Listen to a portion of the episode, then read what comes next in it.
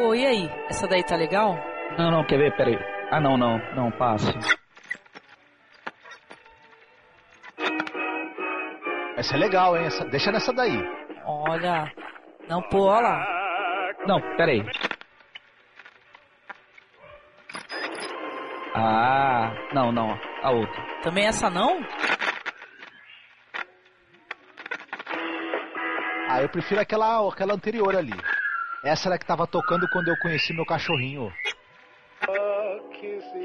Olha só. Como achei tão bonito. Tá valendo?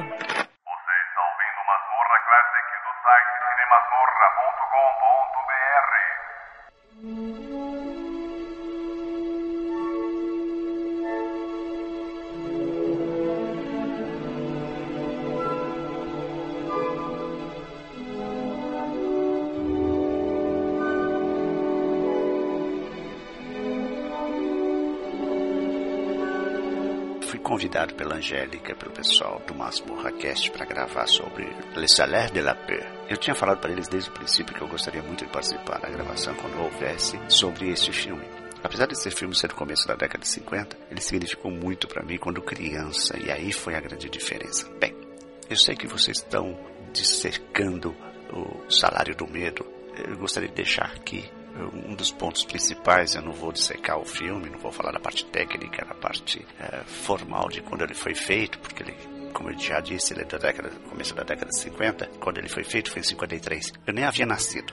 Mas, quando ele passou na TV aberta em São Paulo, isso lá nos idos de 1960 e pouco, 65, foi na TV Excelsior, eu lembro direitinho. Eu bati o pé, garoto, criança ainda. Eu devia ter o quê? Uns 9 anos, 10 anos, nem isso acho que tinha menos até. Eu queria porque queria assistir esse filme, não sei por que cargas d'água. Qual foi o motivo que esse treco me chamou a atenção nas chamadas e eu queria assistir o filme O Salário do Medo, que era, em versão original, legendado branco e preto.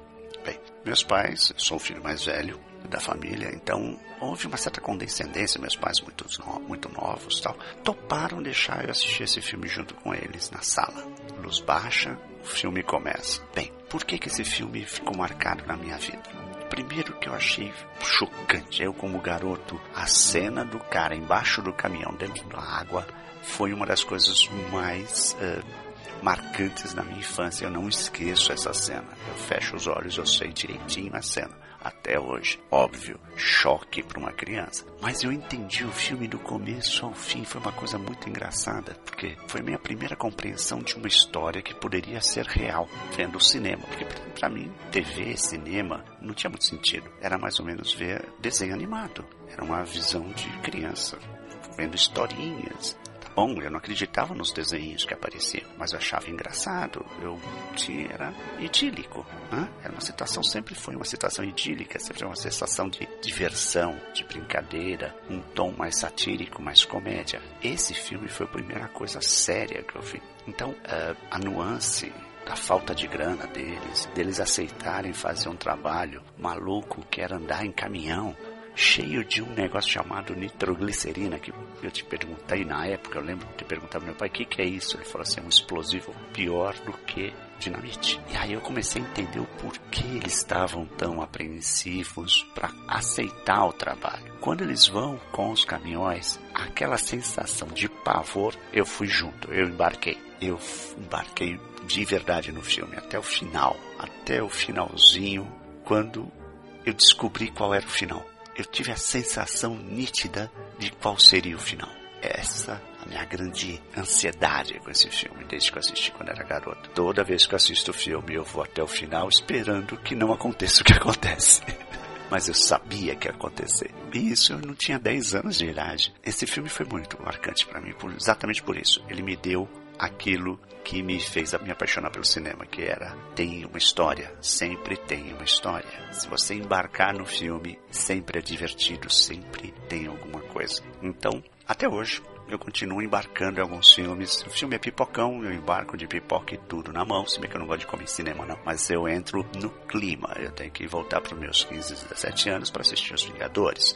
Eu tenho que chegar e me imbuir de, de, de, de toda uma juventude, infância, juventude, vou lá assistir Star Trek no cinema, eu tenho que botar minha minha cara tapa para assistir um Ingmar Bergman, quer dizer, eu tenho que me vestir de acordo com aquilo que o filme vai me entregar. Um filme de terror é um filme, é um, é um gênero que eu deixo de lado. Eu não consigo aproveitar muita coisa interessante num filme de terror. Normalmente é, passa um pouco batido, a não ser que seja assim aqueles bem classicões e, e meio engraçaralhos. O Dr. Phoebs, por exemplo, eu sei que a Angélica adora Vincent Price, entra numa vibe danada. Eu achava muito engraçado quando assisti esse filme. Eu achava engraçada a história. Era aquela coisa de adolescente, de jovem, de, de, encarar essas coisas como sendo coisas engraçadas. Mas ela não traz muita muita substância, né? Pelo menos esse gênero para mim. Bem, tô falando demais, eu falei que era curto. E tá aqui. Esse é meu depoimento. Por que, que eu gostaria de ter participado desse podcast? Mas eu tenho certeza que todos vocês vão fazer isso aí muito bem. O podcast vai ser excelente. Tenho certeza. Bem, tá aqui. Eu fico no aguardo de ouvir o podcast sobre o salário do medo, Le Salaire de la Peur ou The Wages of Fear. E sejam bem-vindos a essa trupe maravilhosa que gosta de falar sobre cinema e sabe falar como ninguém sobre as peças mais interessantes da cinematografia mundial. Beijão pra vocês, muito obrigado. A equipe toda, todo mundo, todos vocês ouvintes, foram muito gentis em me ceder esse pequeno espaço pré-gravado. Então, com vocês, o Salário do Medo, fiquem aí e sejam felizes. Um abraço, tudo de bom, beijão, tchau. Sérgio Vieira, do blog Impressões Digitais, muito obrigado.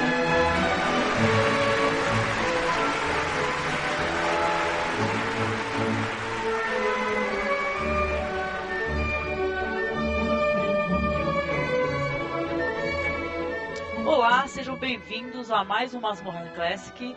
Dessa vez aqui nós vamos falar de um filme muito legal chamado Salário do Medo, que é de um cineasta francês chamado Henri Georges Clouzot.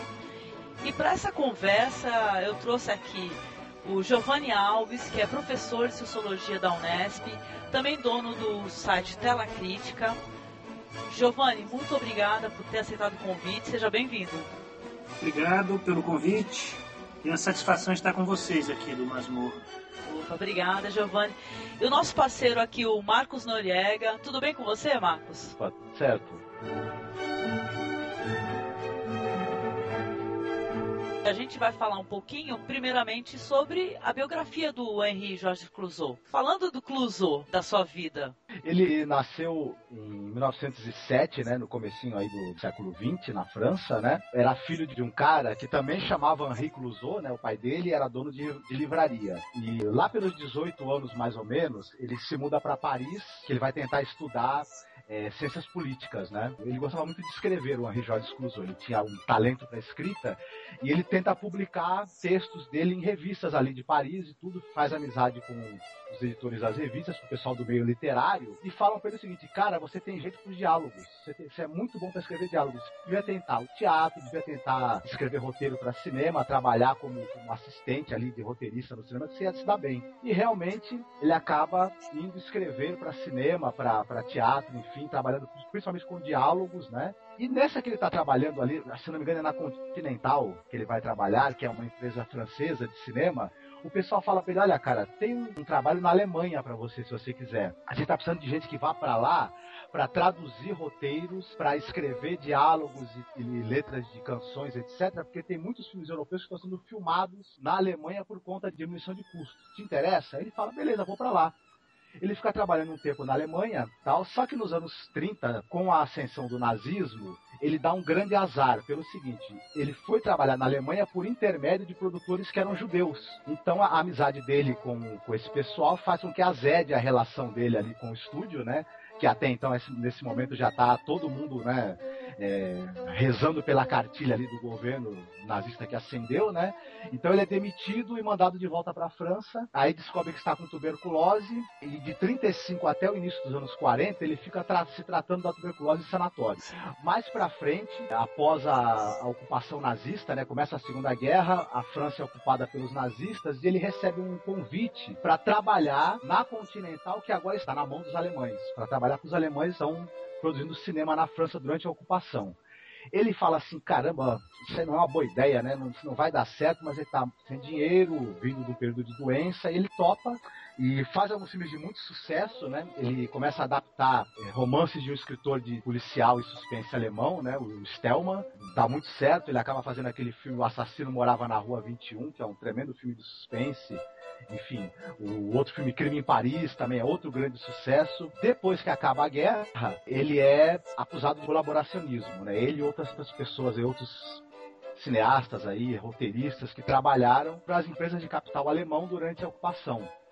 E ele é condenado a nunca mais poder filmar na França até o final da vida. Mas ele tinha feito um filme nesse período chamado O Corvo, que é, causou polêmica, controvérsia, porque ele mostrava uma, uma, visão um tanto assim crítica, né, até sórdida, do pessoal que morava nas pequenas aldeias da França, né, do pessoal do interior da França. Esse filme foi acusado de ser anti-francês, de fazer o jogo dos alemães de querer desqualificar o povo francês e tudo, só que muita gente entendeu que o filme, na verdade, era uma crítica à raça humana e à mesquinhez do ser humano, na verdade. E muitos intelectuais porque gostavam desse filme, inclusive o Sartre, né?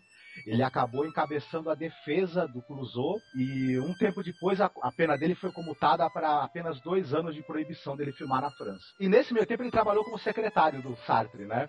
Nesses dois anos que ele esperou para poder voltar a filmar. Interessante. Né? Nos anos 50 ele volta a poder filmar, faz os dois mega sucessos aí da carreira dele, que são Salário do Medo e As Diabólicas, né? Acho que são os dois filmes pelos quais ele vai ser lembrado para sempre, né? Forte influência do Alfred Hitchcock, né? Desse, nesses dois filmes, né? Que era o, o grande ídolo dele, né? Ele, ele é chamado de o Hitchcock francês, né? São dois tremendos clássicos do suspense. Para mim, é, fora Hitchcock, eu acho que não tem suspenses mais espetaculares do que Salário do Medo e as Diabólicas, né? Certamente no cinema francês não tem nada que chegue perto.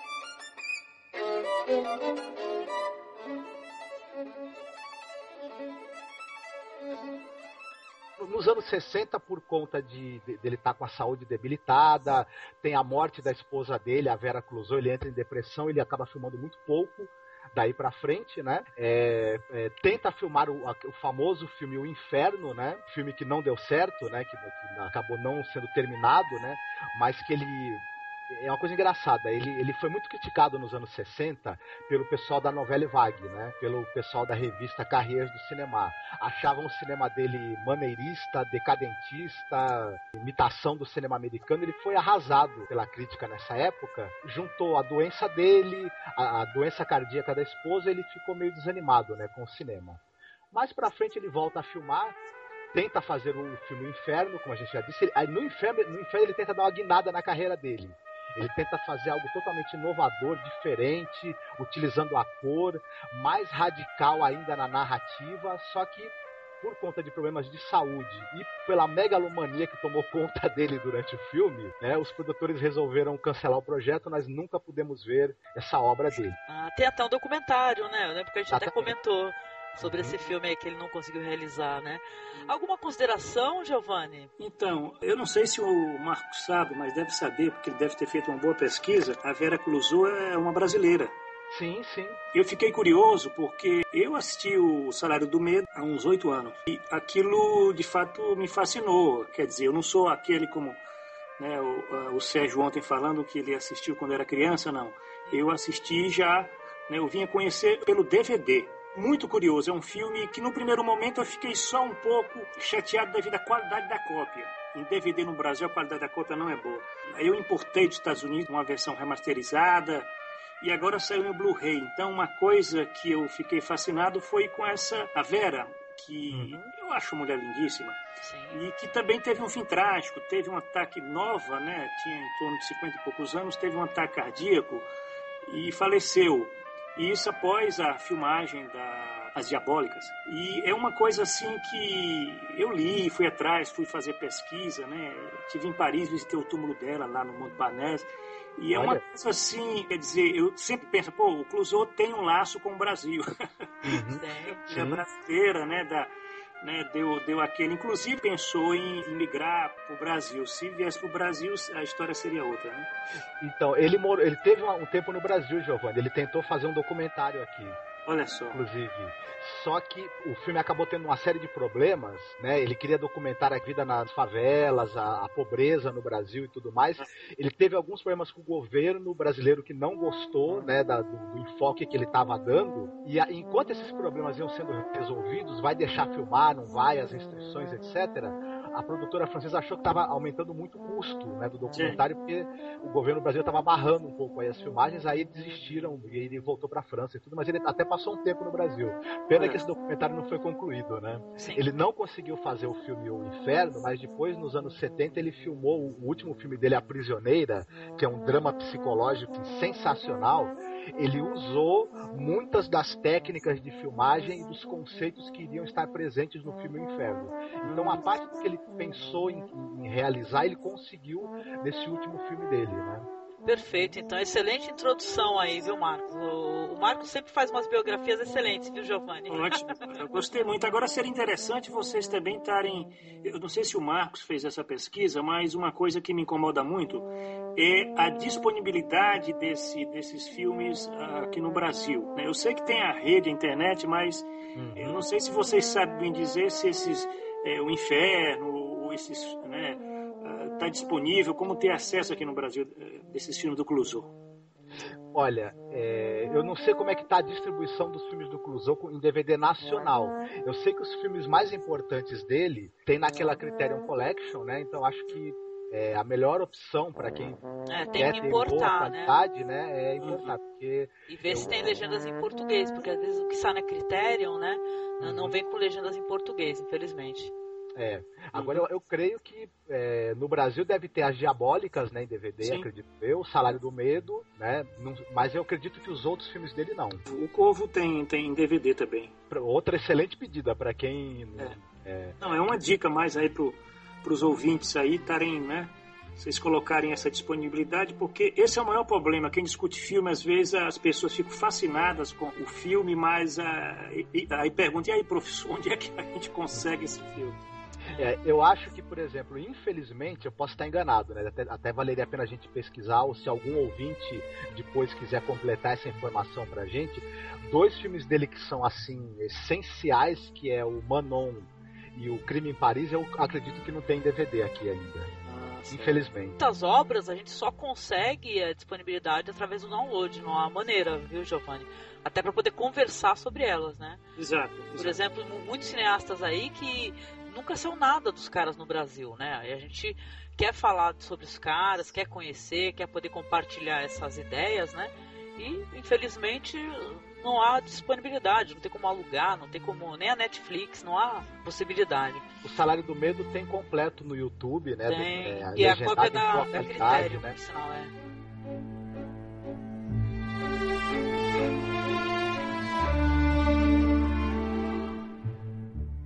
Então, é, falando de O Salário do Medo, né? O Marcos deu uma boa introdução aí, falando sobre como é que foi a biografia do, do diretor, né? Como é que foi a trajetória dele. E eu queria que a gente introduzisse aqui os personagens, né? Falasse do, dos personagens e contextualizasse, né? A história dentro de sua época, etc, né? Que o filme foi inspirado no, no romance do Jorge Arnaud, né? Quando eu fico muito fascinado por um filme, eu vou atrás de roteiro, de romance, tudo que diz respeito a trilha, trilha musical. E eu é, comprei esse livrinho uh, num sebo e li, né, para entender, a, inclusive, até como é que foi a adaptação para o cinema. Angélica, não sei se vale a pena, é, não querendo te interromper, a gente avisar também antes de começar para os ouvintes, que é o seguinte, esse filme ele é muito calcado, né, no suspense, né? E, em determinadas situações e, e, a gente vai comentar o que acontece, né? Então, de repente, se a pessoa não quiser ter, é, perder uma parte do prazer, né, que todo esse suspense gera, assista o filme primeiro antes de ouvir, né? Isso é importante, né? Se o Giovanni também concorda, né? Não, é claro, senão vai ser um, é um desmancha prazeres, né? Uhum. então vamos combinar assim, se você está escutando a gente, escutou a biografia do diretor, é, e você não assistiu o filme, você assista, você dá uma parada assim no podcast, volta a escutar a partir desse tempo aqui, que a gente vai comentar desfechos e tal, porque não dá pra gente falar é, por cima, né? Fica meio esquisito. Então a gente vai aproveitar para falar, inclusive, os desfechos aí, né? Para poder tirar nossas conclusões no final, perfeito? E eu desafio a, o, o, ouvinte que, de, que até o final do filme não ficou sem as unhas, de tanto roer. Bom. Não, eu vou, não, eu vou compartilhar com vocês. Eu tinha que parar, gente, o filme. Eu parei. Em alguns momentos eu parei, respirei, ai, peraí, eu tô nervosa. Depois que eu continuava, né? Mas vamos lá então falando do filme em si, né? Como vocês estavam conversando aí, é, o diretor é o Henri Georges Clouzot, né? O filme é de 53, tá? E os artistas que participam, o Yves Montand, gente, é, é Yves Montand o nome dele? Yves Montand. Yves Montand, minha pronúncia francesa é perfeita. faz o Mário, né, dentro da história. O Charles Vanel faz o Senhor Joe, tá? O Foco Lully é o Luigi. Uhum. O Peter Van Eyck, ele é o Bimba, tá? E a Vera Clusot, que é a esposa do diretor, faz a Linda, né? Tem alguns artistas além, né? Só que eu acho que os principais, né? Vamos colocar assim, né? São esses daí, né? E a história, né? Falando da história em si, né? Ela se passa num lugarejo assim que não, não, não, sei se é pronunciado o nome do local, né? Las Pedras. Las Pedras, não, sim, mas assim o país exatamente é o que? Guatemala, é isso? Não define qual país.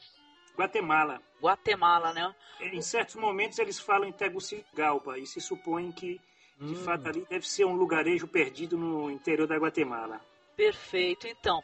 E o filme, é importante inclusive comentar isso logo no início, é um filme em preto e branco, é, lindamente filmado, né? Mesmo sendo preto e branco, né? E é num local miserável.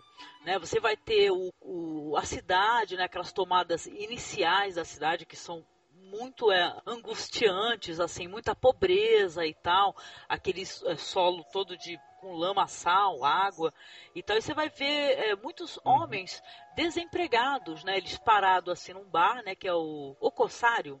Isso, Confere. mas viu, Angélica, nessa sequência que mostra a cidade, eu acho que tem um, um, momento assim importante, que é uma criança brincando com umas baratas, assim, elas ah. estão amarradas, né? E ela tá puxando essas baratas por esse fio que ela amarrou, como se elas estivessem todas presas pelo fio do destino, né? É meio que um. São, acho que se não me engano, são quatro baratas, na verdade. Né? Exatamente quatro. É meio que um prenúncio do que vai acontecer e do, do destino dos personagens, né? Olha, que sacada, hein? Só um detalhe, gente. É, eu, eu, quando fiz análise desse filme, eu achei curioso porque no filme Meu Ódio Será Sua Herança, do Sam Peckinpah, uhum. filme de 1969, também nas primeiras cenas do filme aparecem é, crianças que elas assistem é, um escorpião ser devorado por formigas no deserto. Isso. Então, a, eu achei muito interessante essa, essa metáfora, né? Como, como o Marcos falou, já nos preparando um pouco para o que vai vir, né? Não, e contando assim, é, basicamente a sinopse do filme, né? Você vai ter esses personagens, né? Que no final eles serão é, pessoas que é, vão entregar uma carga né, de nitroglicerina, porque essa cidade de Las Piedras, ela é uma cidade miserável, né? E eles vivem sob a extração do petróleo, é próximo, não é? Uma empresa chamada COC, né? E é eles... a Southern Oil Company. Exatamente. E tem todo, toda aquela tensão porque o povo não tem dinheiro. Essa empresa aí, é, obviamente, utiliza os serviços dos mais pobres, né? Que, é, que ainda se acham, inclusive, afortunados por isso, né? Só que não há segurança, não há, é, não, não há nenhuma nenhum investimento em segurança e os miseráveis se machucam, né? Se ferem, tem uma explosão enorme lá. Isso transforma o povo num povo revoltado, né? E para poder é, abater aí essa, esse incêndio, eles vão precisar de cargas de nitroglicerina para poder diminuir o incêndio, né? E quem serão esses homens que transportarão essa nitroglicerina por um terreno tão é, instável, né? pessoas que estão precisando muito de dinheiro, né? não, não há fonte de renda na cidade de maneira nenhuma. Você vai ter assim o, um perfil legal no começo do filme de cada personagem, de todos que vão se relacionar. E você vê que todos é, querem sair de alguma maneira de lá, só que para isso precisa de dinheiro, né? E eles não têm como, né? De qualquer maneira, o filme é muito tenso e a gente vai ter isso, né? Os homens precisando transportar, né? Como é que vai ser a seleção desses homens, como é que é a relação dessa população com essa empresa, né? É uma relação muito tensa. Entre si também, né, as diferenças, né, porque são, o filme é falado em, em mais de uma língua, duas línguas. Ele é falado em italiano, francês, espanhol. Os personagens entre si eles falam também em várias línguas. Isso é muito interessante. Prendeu muito minha atenção, né? A princípio é isso. É, o bar é o corsário negro, né? De fato é o ponto de encontro é, dos estrangeiros, né? O filme tem detalhes é, curiosíssimos, porque quando eu faço análise, a forma como eu me aproprio do filme para utilizar de sala de aula, que muitas vezes os filmes clássicos, os detalhes eles eles têm um significado, né? É, então, por exemplo, aquele taxista que leva o, o Charles Vanel, a, o senhor Joe, né, do, do, do aeroporto até Las Piedras, e é interessante que é tem um nome, eu não sei se o, se o Marcos lembra o nome do taxista, que eu achei que aquilo dali é uma verdadeira sátira da civilização, dos ideais burgueses porque através desse detalhe né, mostra que o filme ele tem um conteúdo crítico a esta civilização que se origina a partir da Revolução Francesa, 1789. É, o taxista se chama Napoleão Bona Fortuna. Interessante. Eu, eu, achei assim muito curioso, porque é como se fosse assim, eu sei lá, na, a mise-scène foi construída, né? Com esses, eh, com esses detalhes. Então, essa questão de que o filme ele tem um conteúdo crítico, para mim foi fundamental, porque as minhas análises, elas são análises de crítica da sociedade burguesa. E o filme ele tem alguns elementos que mostram que, de fato, aqueles personagens, eles compõem um quadro que é o quadro, eu diria hoje, da sociedade capitalista. Quer dizer, todos nós somos um pouco aqueles estrangeiros em Las Piedras e né, é, sendo convocados até para estarmos dirigindo caminhões com nitroglicerina né, em estradas é, com riscos, com periculosidade e uh, isso é totalmente imerso numa situação de contingência e acaso, como é o caso do, desse, desse roteiro do Clouseau, mas que também o Friedkin coloca esse elemento, né, são personagens totalmente imersos na contingência tanto que é, essa dimensão do suspense está muito ligado a, esse a esse clima do filme, né? essa contingência no sentido de que uh, as coisas de repente parecem estar tá tudo bem e acontece a desgraça, né? Hum. Como no final, o próprio final do filme, né? Que eu não vou contar agora, porque bom, quem está ouvindo deve já ter assistido o filme, espero, né? O final, eu, pelo menos a primeira vez que assisti, aquilo me tocou muito. Eu diria que o que é que me tocou muito foi o final do filme, né? Quando o Mario ele volta feliz, né? Ao som de Danúbio Azul, se não me engano. Olha né? só, Danúbio Azul, que é uma verdadeira ode ao progresso burguês, certo? O Strauss ele ele compôs aquilo no auge lá da Belle Époque. Então você tem uma ode ao progresso burguês e de repente aquele personagem ele é conduzido pela máquina, né? Porque é um caminhão para a desgraça, né? Uma situação trágica. Sim, então, valsando também, né, Giovanni? Do jeito dele. Sim. totalmente né, imerso numa situação onde foi a contingência, o acaso que o conduziu. Acho que o Frind também trabalha com essa dimensão do acaso, mas ah, eu para mim é o seguinte, as duas as duas versões, a, a, eu prefiro a do do Clouseau pelo fato de que ele explora muito essa dimensão psicológica, filosófica dos personagens do romance do Arnaud, né? Essa Sim. questão que são personagens é, todos os personagens eles têm uma profundidade imensa, são personagens existencialistas. É um filme feito num clima existencialista, é o clima da França naquela época, Sartre, o Camus e tal. Quer dizer, eu acho isso um filme lindo, porque eu sou um cara que gosto muito do do Jean-Paul Sartre e, e eu, quando eu assisti eu digo, olha, esses personagens eles de fato foram construídos dentro dessa dimensão de uma certa deriva, né, existencialista. É uma coisa engraçada, viu, Giovanni? Isso do que você falou me lembrou o seguinte: para quem está escutando a gente, se alguém lê o livro do Eduardo Galeano, Veias Abertas da América Latina, essa situação ali do vilarejo com a companhia de petróleo, ela é descrita muito detalhadamente, como é todo esse processo, por exemplo, nesse estudo que o Eduardo Galeano fez, da, da, uhum. presença da, do, do, capital estrangeiro na América Latina nos anos 50, 60, etc. É bem assim, eu, eu, eu tenho aquele governo ditatorial, corrupto, é, ele, ele mantém a pobreza, né, ele faz questão de barrar o desenvolvimento do próprio país para que as empresas estrangeiras possam explorar os recursos e usar a mão de obra barata. Né? É uma uhum. sangria total dos recursos humanos, dos recursos naturais e financeiros de um país faz em cima do outro. E esses personagens que estão ali à deriva, eles acabam sendo é, sugados nessa vertente. né? Nesse fluxo todo, né? É, a, a, vida humana ela acaba sendo, sendo é, vista como algo utilitário, né? Eu tenho que sugar o que eu puder, né? E aí é que tem uma, uma, essa coisa que você falou dos personagens, por exemplo, a Linda, né, que é vivida pela Vera Clusô, hum. a primeira cena em que ela aparece, ela tá, ela tá lavando o chão de quatro e o personagem do Mario, ele se aproxima dela e começa a fazer festinha na cabeça dela como se ela fosse um cão. Né? E é, é bem essa visão do estrangeiro em relação aos sul-americanos, seja o pessoal da companhia lá de petróleo, seja até dos outros estrangeiros que também estão vivendo na, na pobreza, igual os sul-americanos, eles veem como um povo meio inferior, inferior. atrasado né? E, e, e, a submissão do personagem da Linda em relação ao Mario, né? Não é apenas uma submissão de uma mulher pobre em relação a um cara bonitão vindo de outro país. É a própria é, submissão do, do, do, da política, né?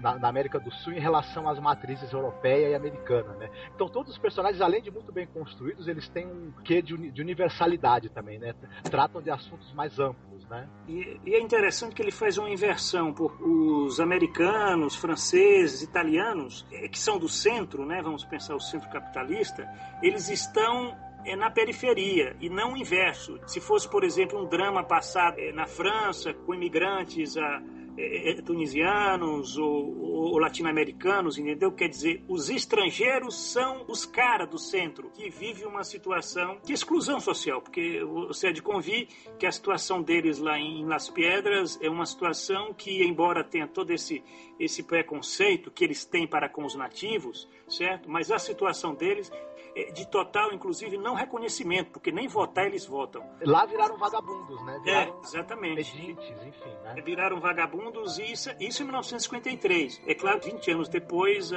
os imigrantes é, no centro serão é, outros, né? Uhum.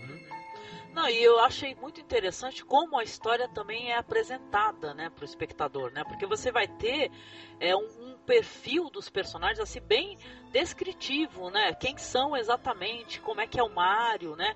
Como é que é o Luigi, que a, a princípio é um grande amigo do Mario, né? Até chegar o Sr. Joe, né? E ele ficar encantado com aquela figura, né? Que é um cara mais poderoso, parece que é um cara muito acima de todas as pessoas, né? Ele é o cara que no, quando ele chega, todas as atenções se voltam para ele, né? Ele começa a não permitir, inclusive, que aquele povo festeiro, né?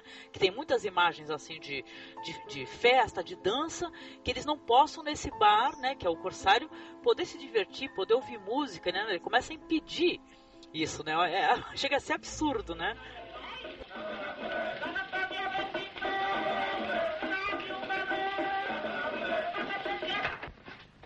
To para comer, to para comer, to para comer.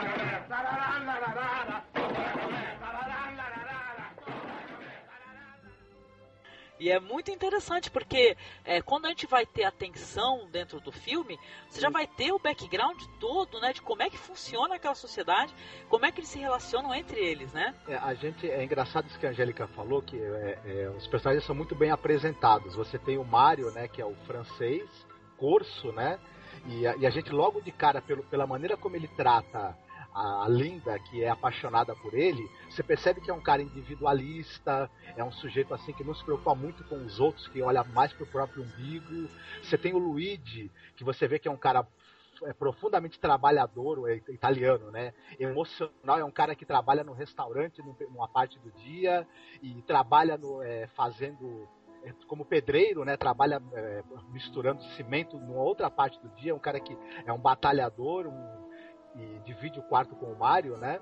Você tem o Joe, que é um cara que chega lá, como a Angélica falou, que não mandar e tudo, mas você percebe que ele tá fugido, ele tem um passado obscuro. Depois a gente vai ficar sabendo que ele era contrabandista junto com o cara que é, que é capataz, né, da, da empresa de petróleo, né. A gente tem os, tem os outros europeus, né, o alemão que tá ali, tem, tem o Bimba, né? Que ele trabalha fazendo é, entregas, né? Indo buscar o correio. É um, é um cara que a gente vai saber mais pra frente que é, ele é homossexual, é refugiado, fugiu do nazismo e tudo mais, esteve na, nas minas de sal, né? E tudo. Então, todos os personagens são muito bem colocados, muito bem construídos, a gente vai sabendo aos poucos o background deles, até porque a gente tem que se importar com eles quando eles começarem a estar com a vida em perigo, né? E tanto uh, o o Bimba e o Joe eles têm algo em comum. Eles, eles viveram também o terror do, eh, do nazismo, né? Hum. Porque eles já tiveram em campos de trabalho forçados é, do nazismo. Então isso é interessante porque essa experiência pretérita, tanto do Joe como do Bimba, vai fazer com que eles, diante dessa situação de medo, eles também vão estar tá lidando com aquilo que eles já já passaram, né? eles já viveram aquilo, né? São os dois personagens, tanto são os dois personagens que, se você perceber, o medo ele se explicita, né? No caso do do Bimba, quando naquela cena que eles estão começando a carregar o caminhão com a nitroglicerina, o Bimba ele deixa cair o copo, né? cena ótima. É. E a outra cena é o próprio Joe, depois que eles começam de fato esse itinerário para levar nitroglicerina até o poço de petróleo, né?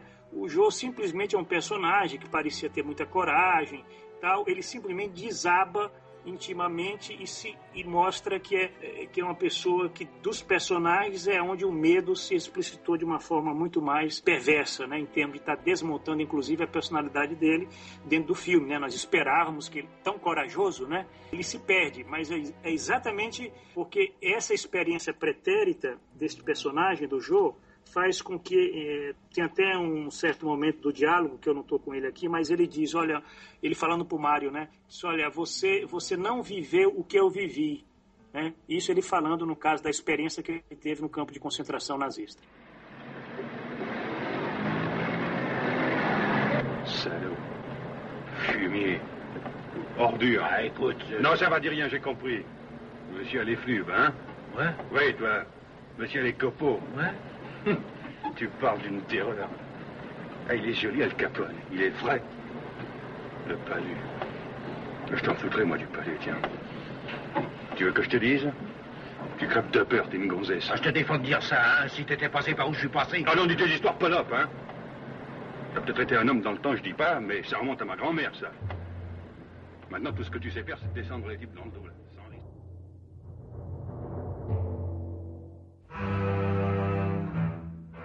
Está nesse vilarejo, né? E acontece uma, é, uma explosão no, no, no, poço de petróleo que fica a quase 500 quilômetros dali, né? Começa um incêndio, como você mesma falou, e a empresa de petróleo ela tem que ela precisa transportar, né? Nitroglicerina que não tem ali, a nitroglicerina está num outro local, né? Precisa, precisa transportar até lá. Só que não dá para fazer de avião e, eles, e os caminhões que eles têm não são caminhões que são preparados para o transporte de explosivos, são caminhões comuns. Nem então, as estradas, uma... inclusive, né? E as estradas são muito ruins. Então eles têm uma ideia, vamos chegar no, no, no vilarejo de Las Pedras, né? E vamos lá ver se a gente acha quatro desesperados, né? Para guiar os caminhões. Né? A gente põe, põe um pouco de nitroglicerina em dois caminhões, só precisa de um, né? Só precisa da carga de um. Então vamos, vamos ter outro de reserva. Vamos mandar os dois. Se pelo menos um chegar, já é lucro, né? E eles vão fazer a seleção, né? Vão buscar quatro motoristas experientes para que possam guiar esses caminhões através dessa estrada totalmente acidentada, desses 500 quilômetros, para poder chegar no poço e poder explodir, né? É, eu acho que aí tem uma cena muito bonita, viu, Angélica? Giovanni, quando hum. o, o, cara que é o superintendente lá da empresa, ele tá no telefone, comunicam para ele que teve a explosão, você percebe muito bem essa coisa do seguinte, que fala, olha, teve 13 mortos, tantos feridos, ele, ah, tá bom. Ele não tá muito preocupado, né? Aí o cara fala, olha, tem até um canadense que tá ferido, ele fala, ah, é, e a mãe dele quer saber dele, ele fala, ah, não, fala, não vou falar com a mãe dele agora, deixa pra lá, depois, depois a gente fala depois que ele morrer. E a cena corta, o cara tá o cara que tá do outro lado da linha tá do lado do moribundo, né? O cara todo enfaixado lá, que, que teve o corpo todo queimado. Sim. É um fogo da, do, do, do, do, posto de petróleo atrás. E na verdade o cara que está do outro lado da linha, o superintendente, ele está tá preocupado com os prejuízos, em como é, resolver a questão, né? E, e do, do, do, incêndio, não com as vítimas. Depois eles mandam o caminhão né, e simplesmente jogam né, os corpos lá pro pessoal da cidade, entregam os corpos e acabou-se, né? Tem aquela revolta toda, né? La montaña está ardiendo. Desde Los Santos Ángeles se ven las llamas. ¿Quién ha muerto? Pues no se sabe. Tenemos derecho a saberlo. Ahí llega. Depois Sim. começa a seleção, né? Para se pegar os motoristas que vão transportar o explosivo. É muito interessante, né? Porque, é, como vocês estavam falando aí, é, são, todos são desesperados, né? Você vai ver, você vai ver a seleção, muita gente tenta, né? Tem até briga, se não me engano, né? Durante, né? Eles estão, é muita gente precisando, desesperado, né, para sair de lá, né? Uhum. E todos os personagens aí a gente já soube como é que é a história deles, é, sobre que a saudade o Mario tem de, é, da França, né? Ele quer voltar para a França. O outro, o Joe, ele quer fugir de lá. O Luigi, ele tá com uma doença, né? E tal, acho que tá respirando o cimento, se eu não me engano, né? Ele tá com um problema respiratório, tanto que ele tosse o tempo todo, né? Todos eles têm um motivo assim, é, é bem válido para fugir de lá, né? E tá, é, é, bem interessante porque isso é, é, bem explícito. Tem uma sequência que mostra o, o Joe conversando com, com o Mario e eles e à medida que, eles vão, que, que o Mario vai mostrando para ele o local, é, vai, vai, mudando a cena, né? Então, Ai, eu, eu adorei tá... isso, Marcos, adorei, né, Giovanni? Uhum. Durante a conversa, os locais vão mudando, é muito legal isso, né? É, ele chuva. fala da chuva, do, te, do clima que é ruim, aí mostra ele se escondendo na chuva, é. ele fala da, das doenças tropicais, eles estão acompanhando o um enterro, né, nessa hora. Rico, Agora, depois pobre. Isso é, olha, isso é interessante porque eu não sei como é que o Clouseau ele utilizou esse recurso é, no plano mesmo técnico, né? Da edição, né? Narrativo para tentar expressar uma mensagem que ele estava querendo para tentar descrever nas pedras, né?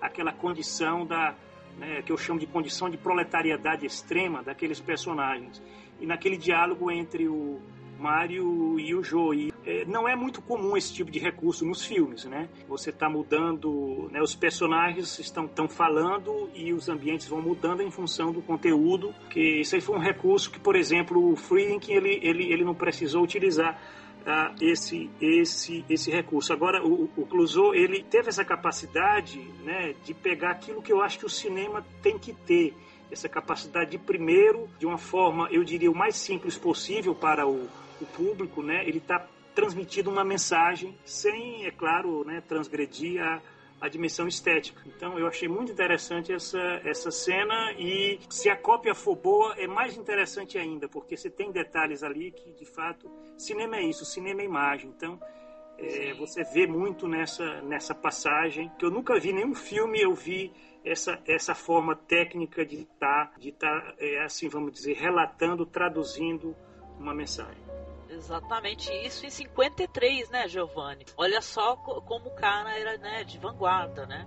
Sem grandes recursos, né? O Friedkin gastou 20 milhões eh, de dólares para produzir o, o comboio do medo, né? Eu não sei se qual foi o orçamento do salário do medo, não sei se o, se o Marco sabe, mas eu acredito que não chegou muito próximo, porque foi um filme simples, né? Deve ter sido mais barato, mas ele tinha um grande preciosismo na narrativa dele, ele era muito exigente com o trabalho de atores, né, Exato. e tal. Tanto é que as filmagens do Salário do Medo, só as filmagens demoraram mais de um ano, né? Então foi um é. projeto assim bem bem complicado em termos até de logística do cinema, né? As cenas eram bem difíceis de serem filmadas e tudo mais. E na mesa de edição ali, o ele barbarizava, né? A narrativa dele é sensacional, né? Além do que ele também era roteirista, ele coescreveu com o irmão dele esse roteiro e, e, é um roteiro assim, é um dos roteiros mais perfeitos e mais bem estruturados que eu já vi, né? Cada cena, cada plano, cada pequeno detalhe é reaproveitado mais para frente, né? E cada imagem ela é usada deixar claro, né, o espectador o significado de cada coisa, deixar ele penetrar na história e entender todo aquele contexto do que está acontecendo, né? E essa sequência aí toda que o, o Mário conversa com o Joe e mostra como é o lugarejo de Las, de Las Pedras, a situação, ela é primorosa. Só um detalhe aí sobre, olha, eu não sei se eu estou fazendo é, é, certo, eu tá em certos momentos eu tá fazendo esse contraponto entre o salário do medo e o comboio. Faz muito bem, Giovanni, com é. certeza, sim. Porque eu assisti o comboio do medo, eu fiquei assim de um certo modo né, verificando alguns detalhes. E agora, por exemplo, vocês sabiam que no caso do, do comboio do medo, é, o Friedrich estava atrás de um ator para representar o papel do Mario. Ele pensou no Steve McQueen, né? Chegou a contactá-lo. Só que o Steve McQueen colocou como condição que ele também colocasse no filme a Alice McGraw, que era a namorada dele. Aí o, o Friedrich não aceitou essa, essa condição. Aí eu fiquei pensando, olha só, se tivesse né, de fato aceito o McQueen no papel do Mario e a McGraw colocando lá no papel que no original foi da Vera Clouseau. É claro né, que o diretor faz escolhas e para ele não, não interessava incluir um personagem feminino, que não tem no Comboio do Medo, eu não sei se se vocês concordam comigo, um personagem como a Linda, né? Não, não tem, tem. não tem. Não, É. tem o que seria talvez, né, na, na minha concepção, pelo que eu pude entender, uma senhora, né, idosa, né? É, Que até no desfecho do filme ela aparece, né, um pouco mais, né? mas não muito expressiva, né? Como a, a Linda foi no Sim. Salário do Medo, que é, ela é aquele chamado personagem que eu chamo o personagem é, catalisador, né? Porque às vezes ele expõe qualidades de outros personagens. Então, por exemplo, ela expõe o machismo do, do Mário, ela expõe a, a misoginia do, do Jô, certo? Ela, ela é aquela personagem, no final, né? Ela tá torcendo que ele volte, né? E tem aquela tragédia, e a gente vê a expressão, ela é que sofre. Essa... Não, e ela, se eu não me engano, no, no filme do Clouseau, né, falando do personagem dela, ela, por sinal, também é uma espécie de, vamos colocar assim, uma escrava sexual também do dono, né, do corsário, se eu não me engano. Né? É, Eu achei incrível. Esse filme, não sei se seria exibido nos Estados Unidos na época, porque a censura. De... porque tem umas sugestões assim que só a francesa. A- Aquele close assim que ela baixa, tá, quase aparece os seios. Isso que você falou é, é essa insinuação que ela é uma escrava sexual, sim, claro, o dono do Corsário Negro. É um tremendo cafajeste, né? O fato é esse, o fato é que ah, ah, ela é uma personagem que é um pouco destoante daquele daquele cenário de Las Piedras, porque ela não é nativa, pelo menos assim, né? Ela não tem jeito assim de ser nativa, né? Não tem traços indígenas, né? Não tem traços assim, ah, mas ela está, ali, né? E, nós não sabemos nada. Eu não sei se se vocês eh, perceberam alguma coisa nada sobre a história dela, certo? Sim, é verdade. Não, não, não há nada assim, ninguém fala ou comenta alguma coisa, ela simplesmente está lá, né? Você, você vê ela. Uma coisa que eu gostaria de comentar, até antes da gente ir pro trajeto em si, né? É falar um- uma cena que me impactou bastante, assim, dentro da história, que é quando eles conseguem. é, é, Finalmente, né, os quatro vão ser os escolhidos, né, para fazer essa, essa viagem perigosíssima e tal, e eles estão ali no bar, né? Tem, tem um personagem é, entre eles que, que, se eu não me engano, é tipo assim, que o visto está vencendo, né? Bernardo. Então, é o Bernardo, né? Então o visto dele tá vencido, ele tá desesperado. E ele tenta, inclusive, ele faz até o trajeto, né, de teste, né? E não passa, né? Os caras jogam um pano, né? Ele acaba falhando e tal. E esse personagem, ele vai protagonizar uma cena, assim, né? Porque quando eles estão ali aguardando, a saída tá, foi marcada para, sei lá, três horas da manhã. Eles estão todos no bar. Ele pede para mandar uma carta para a mãe dele, se, não me, se eu me recordo, a carta para a mãe dele, e ele, ele sai simplesmente assim. E nisso a Linda, né, que ela tá nervosa, ela já chorou, ela já pediu tanto ao Mário para ele não ir, que essa que essa carga é perigosa, que ele vai morrer, e ela vai rezar, né, né ela, ela vai rezar no, no quintalzinho, assim, por uma santinha, acende uma velhinha. E, gente, a cena, na hora que ela se ajoelha, ela ainda não viu, que é o cara, assim, os pés dele, né, ele, ele se enforcou. Gente, é, um- é uma cena muito chocante, né? Você vê ela se sentando ali para rezar e tal, e os pés dele pendurado ali, ela vai ver minutos depois ali, né, que tem alguém enforcado, mas é uma cena impressionante, né?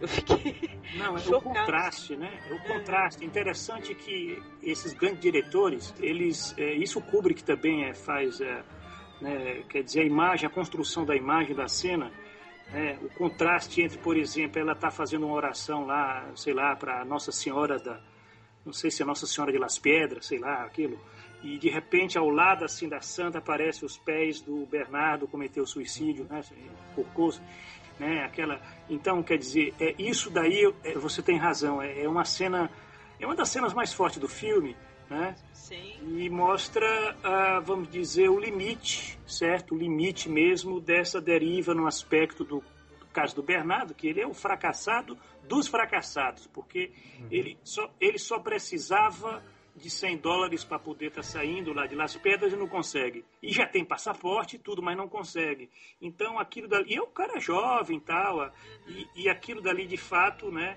é, foi uma, uma tragédia. Ele é um personagem que ninguém levava a sério, né? Até que ele decidiu entregar os pontos, né? Porque não estava mais suportando essa, essa situação. Mas é uma cena, você tem razão, uma cena muito, muito forte, né? E que tinha, tinha que ter uma personagem como a Linda para poder estar expressando aquele horror, porque é uma cena de horror, né? Eu diria, pensando aí no Apocalipse Now, é, né? Horror, né? É, Perfeito.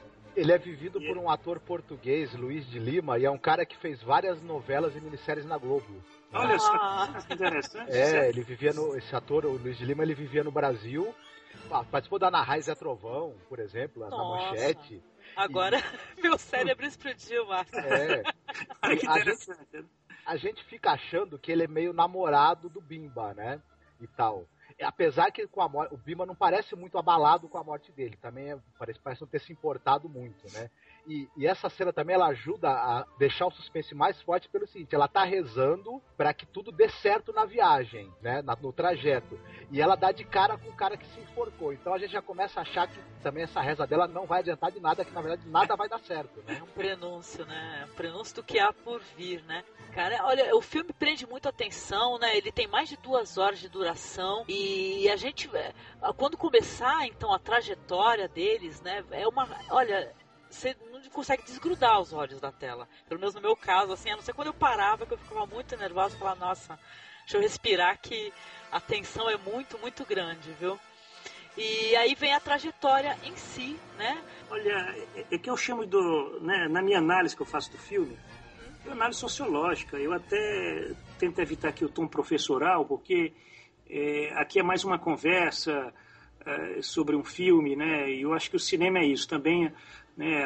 Assim, essa, esse, esse estilo, eu diria assim, da, né, estarmos no barzinho, numa mesa de bar, de forma muito é, despretensiosa, mas estarmos expondo essa preciosidade que é o, o salário do medo do, do Clouseau. Mas eu chamo de trajeto do pavor, porque o filme ele não tem, né, quer dizer, é suspense, né, um thriller de suspense, mas também tem uma dimensão assim é, de de um horror, certo? Agora, um horror humano. E nisso, o Clouseau, ele se diferencia do Friedrich, né? Porque o Friedrich, ele, ele não explorou como o Clouseau explorou essa profundidade humana dos personagens, certo? Isso aí é uma coisa... Vocês podem verificar que o Friedrich, ele faz toda uma introdução para tentar mostrar como cada personagem chegou à, cidade, né? A cidadezinha, né? Vera Cruz, né? É, exatamente. É bem no estilo de Hollywood, ele pegou a, é, vamos dizer, ele deixou tudo mastigadinho ali para que você não precisasse ter muito esforço para entender como é que eles chegaram lá, no caso da cidadezinha lá do Salário do Medo, em Las Pedras. Enquanto o Clouseau não, o Clouseau ele já começa em Las Pedras e esses personagens, eles aos poucos vão se desvelando, né? Como tudo na vida, né? E nesse trajeto, de fato, é, vamos dizer assim, é a prova dos nove, porque aí você tenha, né, eles vão se revelando de uma forma muito muito acelerada. O caso do Joe é muito claro, é o personagem que eu considero assim, inclusive o, o Vanel, o Charles Vanel, ele recebeu o prêmio de, me, de melhor ator no Festival de Cannes na época, né? Porque ele é aquele personagem, ele o Mário, né?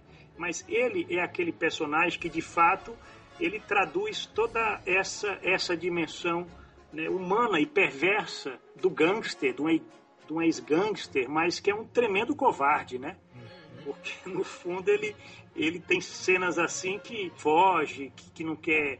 Vexaminosas, né? É, não, é uma coisa impressionante. Eu digo, nunca um personagem se, se entregou tanto assim a, em certas situações, né? E no final tem a, tem a cena da morte, mas isso a gente vai discutir depois. Mas É. esse é o trajeto do pavor, certo? Ah, não, e engraçado que você falou sobre o- isso assim ser o trajeto do pavor, né? Aí eu volto assim a recordar daquela cena ainda na seleção deles, né? Que tem um dos caras que simplesmente fala assim, olha, é, não vale a pena, né? Tem um que sai, né? E fala, Texano. exatamente ele fala, eu conheço, eu sei- eu sei do que se trata. E é o seguinte, você morre mil vezes durante o trajeto, a cada segundo. Então o cara pega e sai e eles ficam assim olhando pra cara do outro, ninguém desiste, né? Uma coisa curiosa, é. E o americano, é isso? É texano, É, né? Que ele já ele texano, fala que no Texas ele viu, É. né? Esse tipo de, de- de transporte ser feito e ele fala que o pessoal não voltava e quem voltava, voltava totalmente é, com os Isso. nervos destruídos. como se fosse é, um veterano de guerra, né? A pessoa volta totalmente destruída, né? De uma coisa assim. Pois é, e o, o trajeto em si, né? Mas, É. é, Oi. Angélica, só um segundinho. Claro, pode falar. É, uma coisa que o Giovanni falou sobre esse personagem do Jô me- lembrou a cena em que eles vão sair do com o caminhão e que o Joe, ele sai do caminhão fala, quero ver as luzes como é que estão, quero ver os pneus, ele parece que está no domínio da situação. Quando ele entra e ele tenta sair, o caminhão não vai, ele não tinha ligado a chave do contato. A gente já percebe, o roteiro já vai dando indicações de que ele não é o que ele parece, né? É. Exatamente. Desde o início. É muito interessante, né? Logo no começo ele já falha, né? Enquanto isso o Bimba não, né? O Bimba e o Luigi, né? Que vai ficar o Mario e o, e o. E no outro caminhão, o Bimba e o Luigi. É, o Né? Bimba é o, é, o, é o personagem entre eles, é o que é homossexual e é, é o mais corajoso de todos, né? Mas é engraçado Muito que, engraçada, pra né? mim, não ficou claro que ele é homossexual. Pra você ficou que estranho, assim, não... O, o, o, o Clouseau, ele é, era uma característica dele, ele colocava em, em vários filmes dele. Você tem personagens que são homossexuais e tal. É, é, ele, ele, ele gostava de trabalhar com tipos humanos diferentes, de nacionalidades diferentes, e de maneiras de ver o mundo e até de orientações sexuais diferentes. Ele achava interessante essa, essa diversidade nos filmes. O Bimba fala em um determinado momento que ele não gosta de mulheres, né? E a gente. é, Eu pensei pela- que ele era um misógino, assim. isso, é, é. como, como isso, é, é, isso- essas coisas não eram mostradas de maneira muito evidente na época, né? Você tinha um personagem misógino, mas que você logo imaginava que, né? E o Luigi, ele fala que ele é mimado, na verdade. Você é um rapaz mimado, né? Interessante. Ah, O personagem do Bimba é um personagem muito legal também, porque a dado momento ele fala, o Luigi pergunta a idade pra ele, ele fala que tem 100 anos, né? Ah, tu as été trop gâté par la vie. Tu crois, hein? C'est, c'est- tu es un fils à papa. Qu'est-ce qu'il fait ton père? Je suis orphelin. Quel âge as-tu? 100 ans. 100 ans? C'est pas vrai. hein. Faut pas longtemps pour avoir 100 ans. Quelques mois. Il suffit d'être au bon endroit, au bon moment. Muito legal isso daí. Ele tá velho na cabeça dele, né? Ele viu muito horror, né? Foi, foi trabalhou nas minas de sal, né? E tudo Uhum. durante a ocupação, né? Alemã, então ele, ele, ele- o horror que ele viu, ele já tem 100 anos mesmo. A alma dele tem 100 anos, no mínimo. Agora, uma coisa interessante que são europeus, né? Quer dizer, os que vão conduzir o, a- o caminhão com a, com a nitroglicerina são europeus, o, o americano o texano já pulou fora, porque, na verdade, os Estados Unidos é isso, é sempre por fora dos... Eles sempre foram muito, né? De estar se abstendo, né? Na, da, é, nos destinos da civilização. Tanto que no caso aí da Segunda Guerra Mundial, se não fosse o ataque a Pearl Harbor, ele não teria entrado na Segunda Guerra Mundial e deixariam lá o eh, Hitler tomar conta. E você tem ali uma reflexão sobre a Europa. E essa é uma reflexão muito, eu diria, né, pessimista, porque no fundo, se vocês forem verificar, o filme é um filme pessimista, é um filme que tem um Muito, final Com certeza. E, bom, posso falar um pouco da trajetória? Assim, só no começo Sim, que eu fiquei sim. tão empolgada com isso Uhum. daí. Porque é assim, é, é, é muito interessante, porque eles vão ter eh, que, obviamente, viajar numa velocidade relativamente baixa, né? Se não me engano, é o que é? É 30 ou 40 quilômetros por hora, né? 40 Mas por hora. Exatamente. É. Só que. Não, só que tem um momento que eles têm que correr, né? Hum. Vocês gostaram dessas cenas aí? Porque fica passando uma projeção atrás? É, porque foram cenas de estúdio, né? Quer dizer, não foram Isso. cenas de locação, é cenas de estúdio que por certas questões o diretor achou que né, porque eu imagino o seguinte, eu não conheço, estou especulando as dificuldades de você estar filmando, né, um, um filme terreno assim, É, né? não, você imagina, então. Então, Não, e, e o William Friedkin, então, Giovanni, porque você chegou a acompanhar, né? Há uma certa veracidade maior, né? Inclusive na parte da- dessas cenas do trajeto, né? Sim, é claro. E eles enfrentaram ali tudo. Não sei se você sabe quem ali a própria produção do filme, né? Tem até um se fosse feito um making of daquele filme, daria outro filme, né? Porque teve situações assim de eh, de tempestade, ameaças de morte, de dificuldades, inclusive com, de ter acesso a locações, tal. O filme é de 1977. Agora, é claro, né, dá para se entender porque que um filme daquele custou 20 milhões de dólares, né? Porque não dá para comparar um, uma filmagem como esse, O Salário do Medo, onde, eh, inclusive, certas cenas foram feitas em estúdio, estúdio. né? Mas não perderam a força dramática. Isso é que é interessante Sim. né? Às vezes a gente ah, não imagina como naquela época você você fazia filmes que que não precisava de tantos efeitos especiais, não precisava de tantos ah, outros recursos e conseguiu marcar a vida de muita gente, né?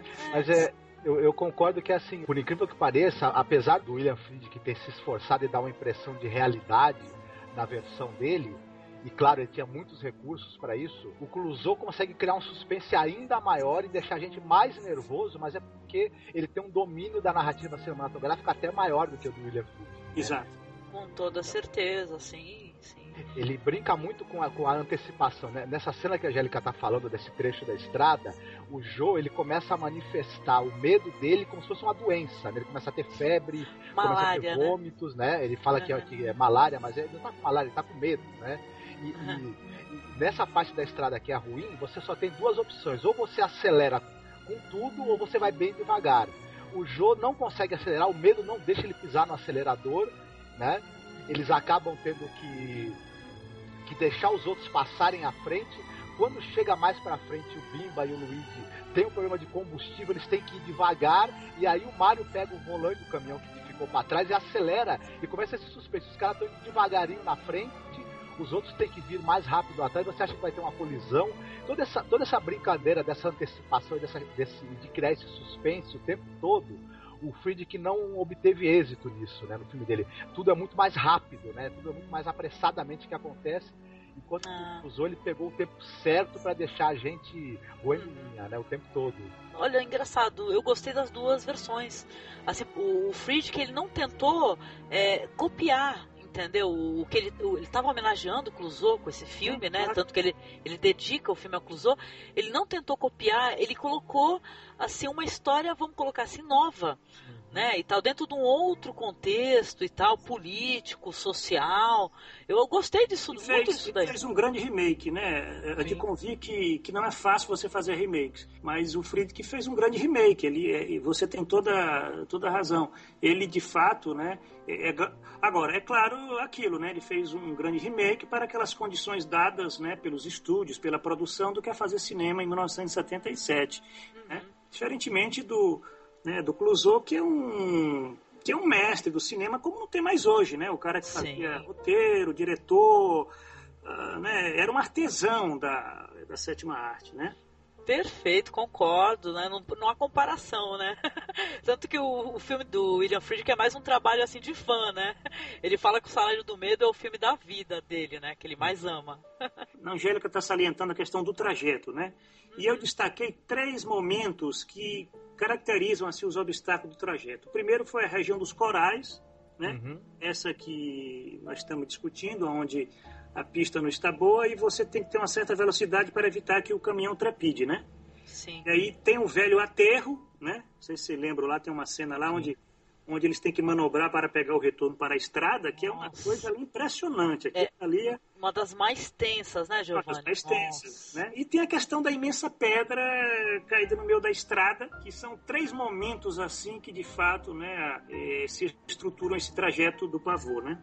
É, são momentos que separam os homens dos meninos. Uhum. é verdade, porque Essa... ali, ali as personalidades se revelarão mesmo, né?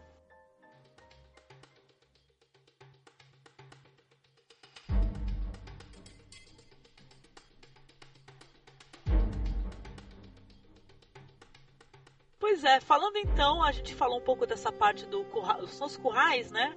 É, se eles passam por um curral, né? Eles têm... é, é corais, né? É corais, é. É que na legenda que eu peguei não me ajudou muito, né? Uhum. Mas de qualquer maneira, é uma cena muito tensa. E conforme você falou aí, que eu acho que é legal a gente comentar um pouco sobre isso, sim, né? É que é essa, esse trajeto aí onde eles vão ter que fazer essa manobra no local que parece que a estrada está em obras, né? Está sendo é, é, expandida, se não me engano, estão aumentando a estrada, há uma madeira suspensa, assim, logo abaixo um declive, né? Eles vão ter que fazer uma manobra ali para poder continuar na estrada. Essa cena é maravilhosa e, inclusive, revela muito da personalidade dos caras, porque os primeiros ali acabam acabam ultrapassando, né? O Mario e o Joe saíram na frente, mas o Luigi e o Bimba acabam ultrapassando, né? Eles vão chegar primeiro nesse segundo obstáculo aí. E o, o Luigi, ele assessorando o Bimba ali, né? Tem um momento que o pneu ele se crava na madeira que tá apodrecida, ele vai, em vez de ele se desesperar, deles ficarem, né, e tal, ter, ter aquela tensão absurda, ele, ao contrário, ele vai ali, pega umas madeiras, né, usa da inventividade para poder os pneus terem aderência e sair daquele local. É uma cena muito interessante e depois, mais para frente, quando chegar o Mario e o Joe, vai ser totalmente, né, diferente, né, que vai funcionar ali, né, para eles, né é uma situação que você falou e é engraçado. Enquanto que a amizade entre o Luigi e o Bimba e o, e o entrosamento deles vai crescendo, eles estão cada vez mais unidos, Exato. a amizade do Joe com o Mario vai degringolando, né? Eles vão começando a virar até inimigos, né? E isso engraçado é que, né, o, o ele apareceu e o Mario trocou totalmente a amizade do Luigi pela amizade do Joe, né? Até chega, chega a desmerecer, né? Tem umas cenas que né, ele prova que não tá se importando mais com o Luigi, né?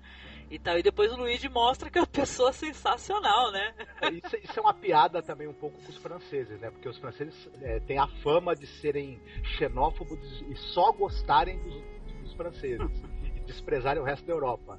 Lá o Mario estava numa situação que ele era obrigado a conviver com pessoas de todo lugar. E o Luigi é, estendeu a mão para ele, né? Ele morava de favor, né? no quarto do Luigi. Só que quando chegou outro francês, ele resolveu falar: não, agora voltei para minha pátria, né? Achei o compatriota que se lasque os italianos. Mas vocês imaginem se. Eh, vamos fazer uma brincadeira aqui. Se na verdade as duplas fossem outras, né? Eh, seria outra história, porque se vocês forem verificar a construção ali do tipo Mario com o Joe, de fato, foi uma, foi uma composição bastante funcional para a trama, porque eles eram no começo, né, e mesmo que depois eles começam a se desentender, mas o Mario admirava o Joe, né?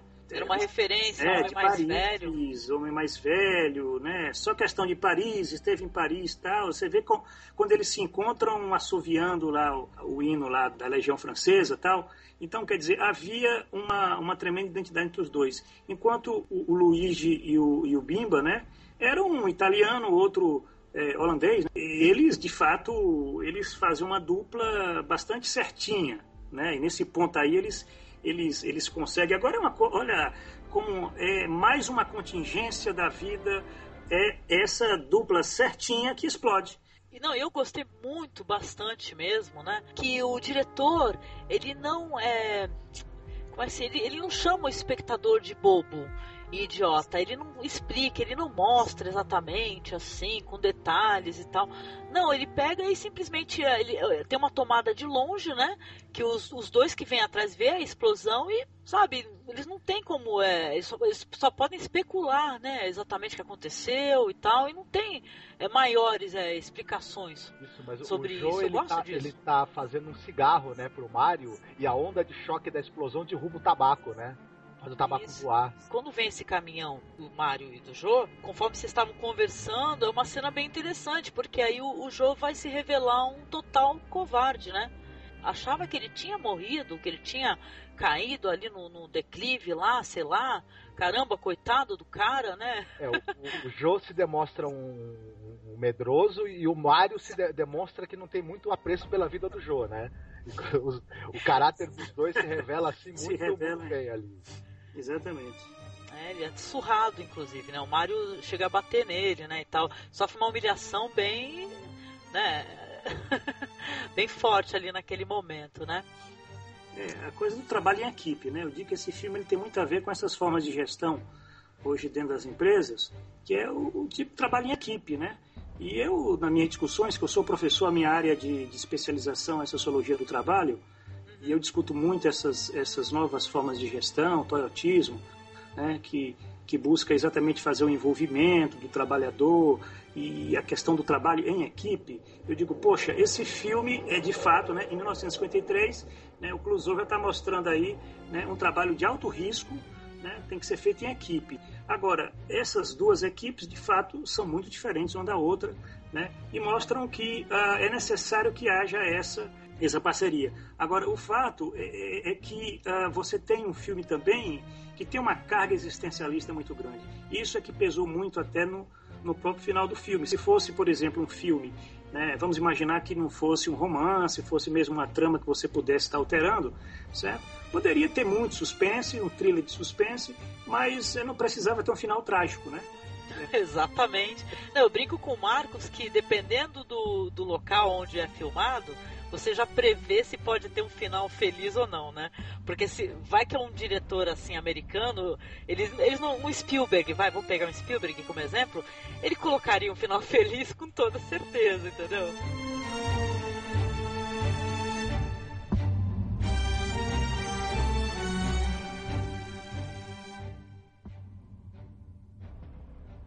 É um diálogo antes da explosão, né? É um diálogo é, fantástico. O roteiro, de, de fato, é né, primoroso, né?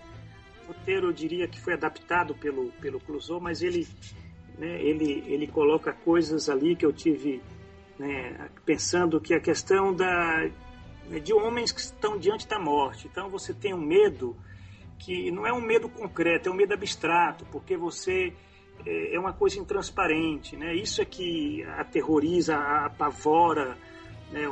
Um personagem como João. Mas nesta cena aí do caminhão que explode, o do, o do Bimba, o do Luigi, né? Antes da explosão, tem um diálogo muito interessante. Ele diz aqui o por que, que você está se barbeando? O Bimba está se barbeando, né?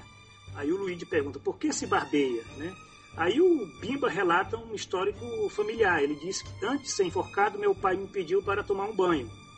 Isso é uma tradição na família. Gosto de limpeza, ao ser um cadáver, eu quero estar apresentável. E logo a seguir, depois, segundos depois, tem a explosão da carga de nitroglicerina. Quer dizer, é, é, é algo que eu diria é, é, bem típico mesmo desse filme, né? É um acidente, mas na verdade é uma contingência, porque aqueles personagens quase que eles estavam imaginando que a qualquer momento poderia acontecer aquela desgraça. E a cena depois é mais interessante ainda, porque é, quando aquele caminhão explode, o Mário e o Jô, eles estão logo atrás e o Mário dirige, né? O Jô está manipulando o tabaco, acho que já se falou nisso, né? E a câmera ela se fixa nos dedos é, do Jô que está manipulando o tabaco. E de repente você tem, com a explosão, você tem aquela corrente de ar que espalha o tabaco. Né? A câmera tudo focalizando isso, certo? Tudo tem um sentido metafórico, né?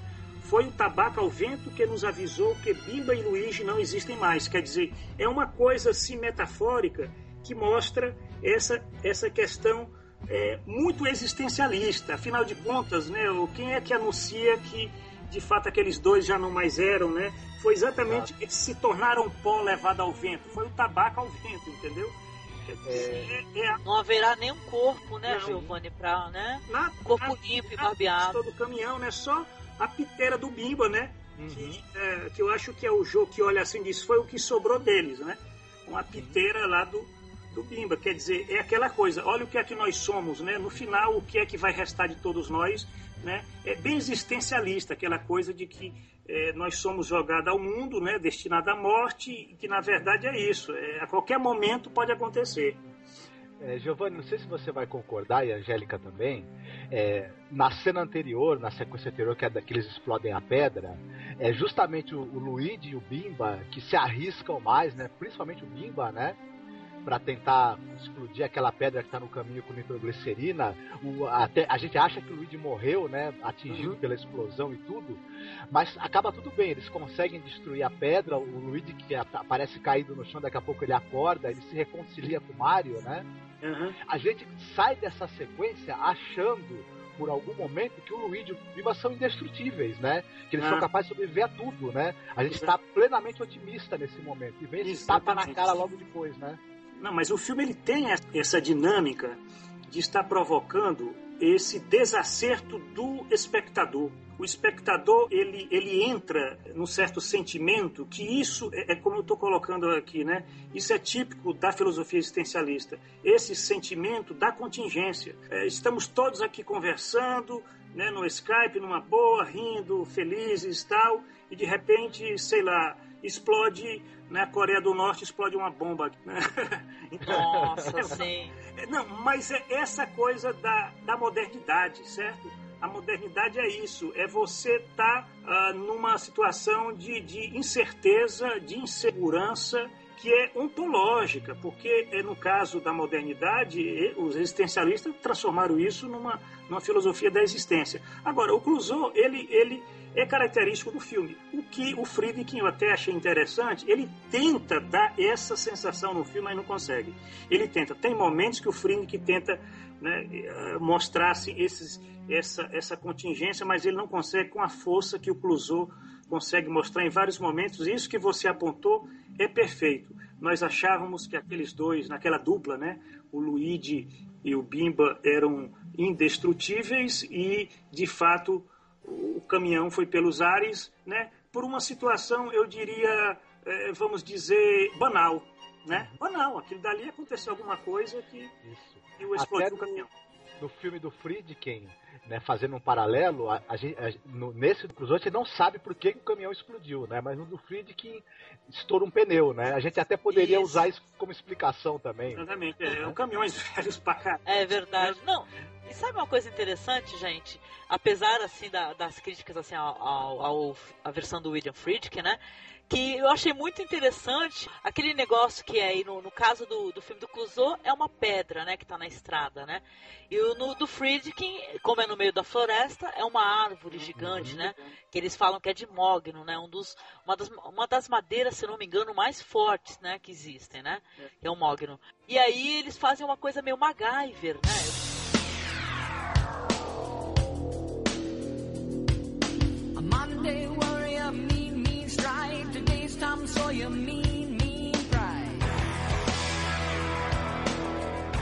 Gostei muito de, de assistir, porque eu curti aquele negócio dos caras terem que é, criar ali um processo ali onde a pedra né, é, caísse, né, porém ia estar presa ali num saco de areia que eles iriam furar para poder. Muito engenhoso, ser... né? Muito engenhoso, eu gostei.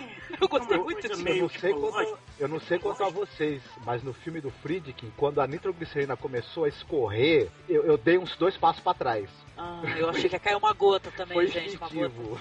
Nossa, olha, mas ali é o seguinte, eu acho que o Friedkin ele pega muito o espírito da época da tipo assim, né, do politicamente correto, aquela coisa de que na verdade é a natureza que está impedindo esses esses homens né, de tentarem usurpar a floresta sagrada. Então cai aquela árvore, né? Agora no caso do é, do Clouseau não, ali a narrativa ela é uma narrativa existencialista. De fato a vida é isso, o que está diante de nós são pedras. Nós estamos em áreas inóspitas. Então é, não havia aquela floresta. Né? E que no caso do Friedrich é até interessante, porque aparece lá um indígena lá, não sei se vocês lembram, né? Sim. Ah, é, sim. Faz até uma, uma gozação, tenta subir no caminhão tal, tentando, tentando até provocar né, os caminhões com a nitroglicerina. Enquanto no Clusou, os indígenas que aparecem, eles apenas contemplam né, de longe, né, verdade? O fogo, né? O fogo da, da, do poço, é. né, de petróleo. Sim. Exatamente.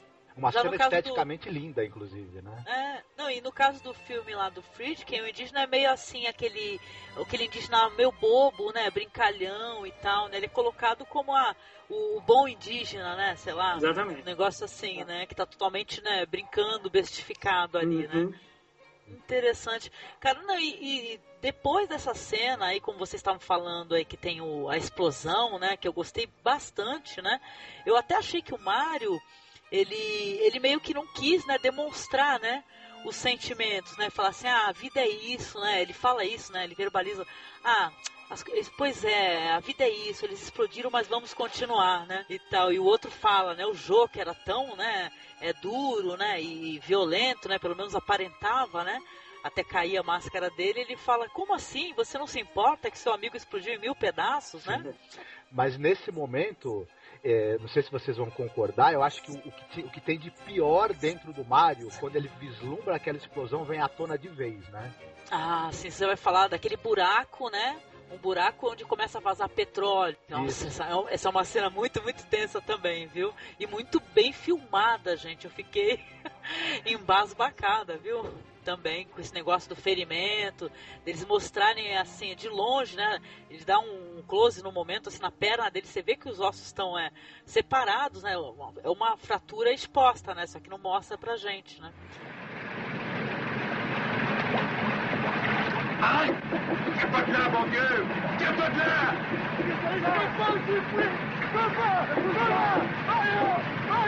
Retire-toi de là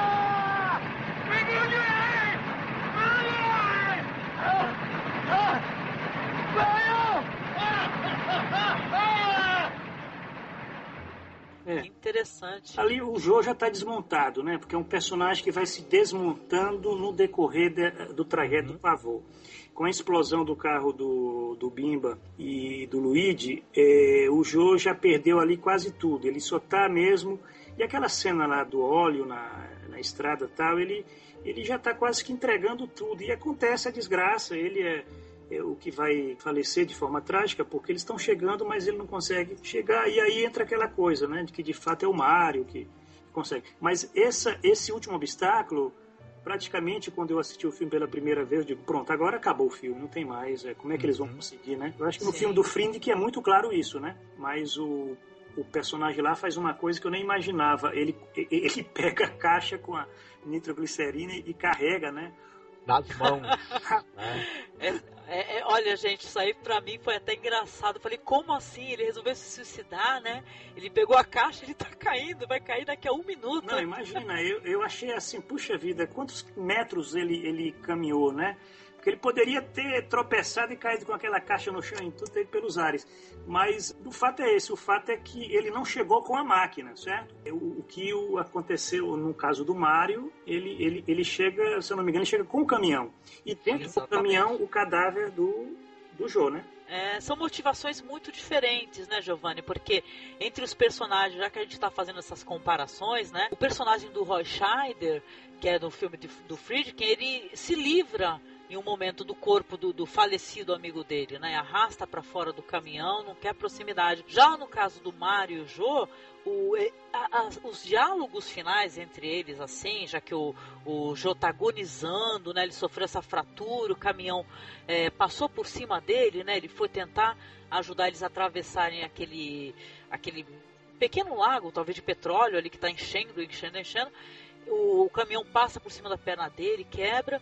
E eu senti, assim, uma humanidade, sabe? Dos dois, assim, sabe? Parece que o que eles atravessaram transformou eles, assim, de uma maneira que eles modificaram muito. O Mário, que, é um, que era um cara embrutecido, ele tratava a Linda como se fosse pedaço de, sei lá, não, nem uma cadela, talvez, de tão malvado algumas vezes que ele era com ela, né? tão bruto, né? Tá, uma hora ele empurra ela até, né? No começo, né? Quando ele sai empurra Aham. ela, ela cai no meio da lama, É, é, coitada. quando eles vão sair com o caminhão, ela se agarra Isso. na porta do caminhão, ele abre a porta e joga ela na lama, né?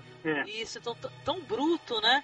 E no- nos, nos diálogos finais dele com o Jô, cara, é, é uma coisa tão bonita, né? Aqueles últimos diálogos que. É muito forte. Ele está agonizando, né? O Jô está agonizando, ele está conduzindo o caminhão. E essa cena final, eu diria, eu até nesse texto que eu escrevi, eu, eu analiso essa, esse diálogo do porque tem toda essa metafísica existencialista que eu que perpassa o filme, né? Porque aí você tem um personagem que ele vai remeter a uma reminiscência do passado. O Jô vai ele vai perguntar onde morava em Paris, lembra? Sim, e Aí ele fala na rua Galano e lá ele fala de uma cerca. De quoi tu veux qu'on Oh, ben, je sais pas, moi, n'importe quoi. Où que tu logeais à Paris? Moi? Rue Galande. Sans blague. On se connaît, tu sais. Ouais, c'est marrant, ça. Tu te souviens? Pourquoi il y a un tabac? Il y est toujours Ah, ben, tu parles. Ah, ouais, il y a un marchand de couleurs. Longtemps, c'était une palissade. Ça, a construire. Ah, ben, non, t'as raison, c'est, la palissade d'abord. J'ai jamais su ce qu'il y avait derrière. Ben, y a rien. T'as un terrain vague. né? Ele fala primeiro de uma loja de ferragens, né?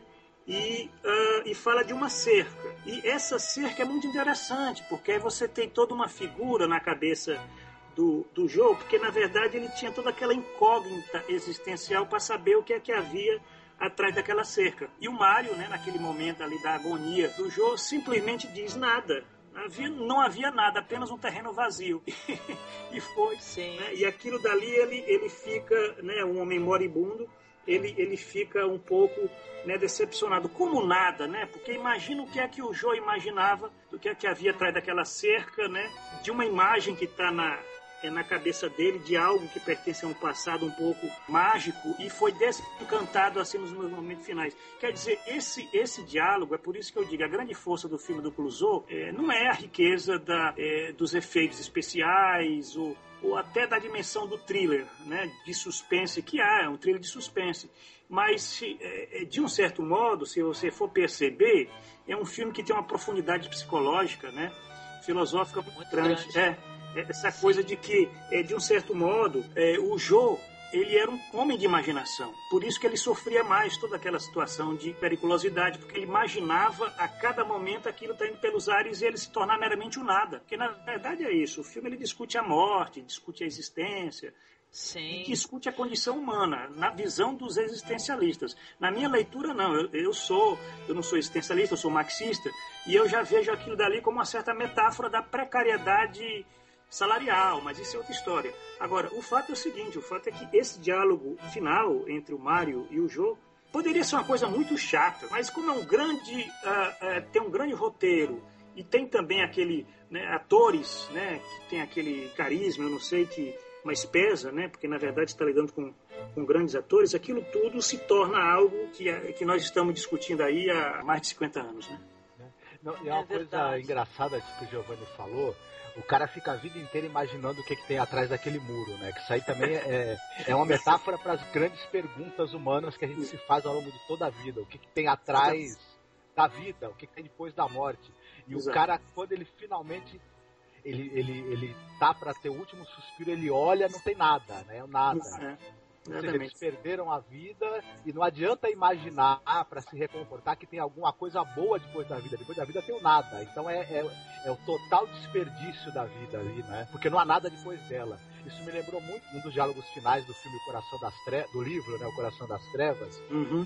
Joseph Conrad, que quando o cara encontra o Coronel Curtis, ele tá morrendo, né, de febre, febre tropical, na selva tá doente, e nos últimos, na hora que ele tá para morrer, o Malo pergunta pelo que que ele tá vendo, né? O que, que ele está vendo naquele momento da morte, né? Quando se abre o umbral do além-vida e ele, fa ele fala o horror e morre, né? Tal. Não, isso é interessante. É, isso é muito interessante, Mar, essa tua colocação, porque na verdade você tem em, em, em Apocalipse Sinal também um personagem que ele tem um surto existencial, né? Uhum esse personagem do Marlon Brando, ele teve um surto existencial em plena guerra do Vietnã, vocês imaginem, né? Certo? Agora, é, no caso desses personagens, eles praticamente estão no Vietnã, né? É, Porque é. carregar aquela carga de nitroglicerina é como você estar tá numa selva da Indochina, né? Numa situação de combate. Né? Eu diria que isso é muito interessante porque são situações extremas. Uma guerra, e um carregamento desse faz com que a gente consiga ver lá fundo da alma e começa a surgir essas questões existenciais, né?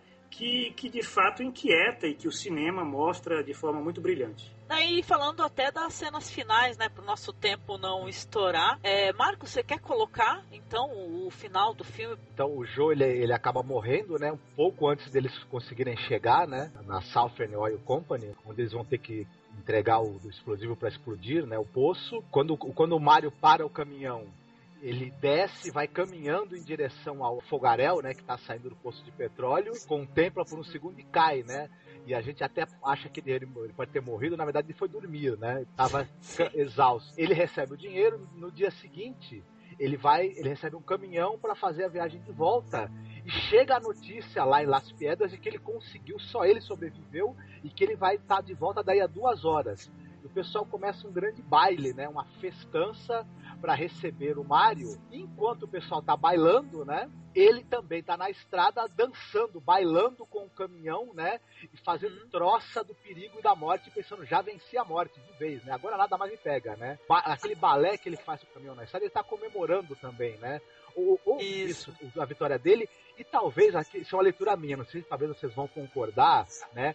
Que apesar dele estar tá feliz, dele estar tá esfuziante, ele também está numa atitude de que ele deixou de ver sentido em qualquer coisa, né? Ele percebeu a falta de sentido que há em tudo, né? Por isso também que ele tem uma, uma atitude tão, tão desprendida, né? ali naquele momento, eu acho. Exato, não, exatamente. Agora, tem uma coisa curiosa que você até colocou, né? Isso aí é uma coisa que há uma recomendação que dizem aqueles aqueles eh, motoristas que que chegam, né, estão na estão na estrada, vêm da da rodovia, estão entrando na cidade, certo? Às vezes eles eles eles ficam descansados, acreditando que já chegaram ao destino, aí ficam mais né, vulneráveis a certas situações, né? Que, é, vamos dizer, inesperadas, porque você acha que já conseguiu chegar, né? Uhum. E aí é que acontece a desgraça. Mas é um ponto importante, por exemplo, é, o Mário, ele se apressa para chegar em Las Piedras porque ele quer chegar antes que o banco feche. Sim. Então você tem, ele está com 4 mil dólares, ele quer logo né, depositar. Né? Outra coisa, oferecem para ele que alguém dirija o caminhão e ele diz não, é, tem um medo quando alguém dirige, né? então, pois é, é. Ele assume aquilo. Ah, de um certo modo, ele perde o controle da máquina. Essa é a mensagem, quer dizer, o homem perde o controle da máquina, porque o que é o caminhão? É uma máquina. E ah, acontece aquela tragédia ao som do Danúbio Azul,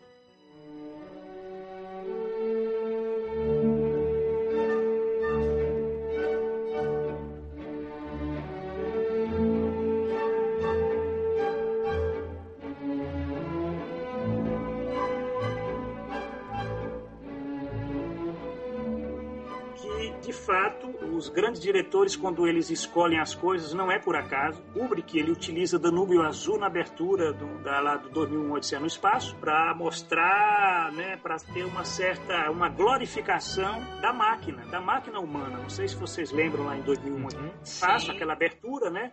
O homem conseguiu, de um certo modo, colocar todos aqueles artefatos, né, que surge lá do osso, lá do do macaco até se tornou lá interplanetário. Então, é o Danúbio Azul ele vai glorificar os feitos do homem burguês. E uh, o Clouseau ele encerra, né, ele ele coloca como trilha musical da tragédia do encerramento do Salário do Medo o Danúbio Azul, que é exatamente, né, uh, eu pelo menos interpreto assim, eu como sociólogo eu interpreto como sendo né, a expressão de um certo desencanto com o progresso burguês. Quer dizer, aonde o homem perde o controle da máquina.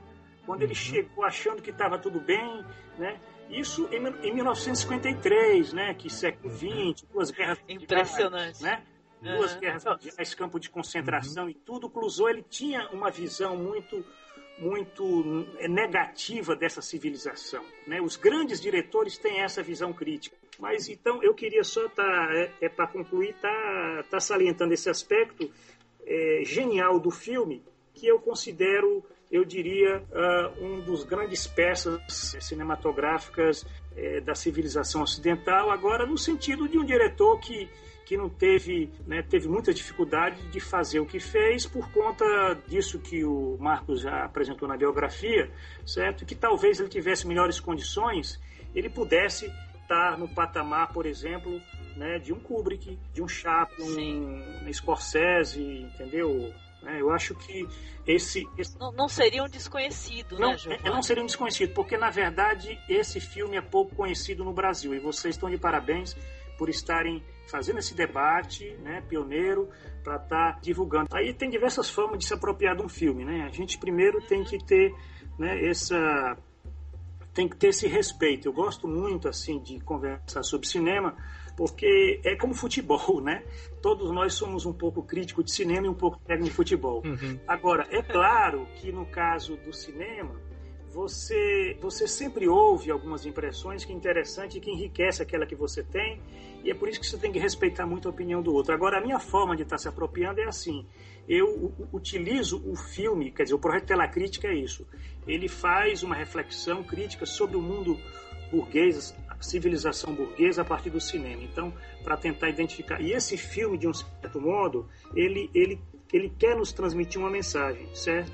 E a mensagem é exatamente essa, uma mensagem muito atual, porque eu diria, nós vivemos numa imensa Las Piedras, onde nós somos convocados para carregar caminhões com caixotes de nitroglicerina. Perfeito, Isso, concordo plenamente. De um certo modo, é, em maior ou menor proporção, nós estamos também é, imersos numa situação de medo, né? é um medo abstrato, é um medo inconsciente, muitas vezes, que nos derruba. O sofrimento é muito grande, eu digo isso porque eu estudo o mundo do trabalho e as pessoas estão nessa, nessa condição uh, existencial, eh, às vezes desestruturadas e às vezes um pouco assim perdidas, às vezes sem, sem, sem saber porquê. E pior ainda, quer dizer, sem uma perspectiva de estar no final, após entregar esse, esse carregamento, ter os dois mil dólares, né? Uhum. Então, é...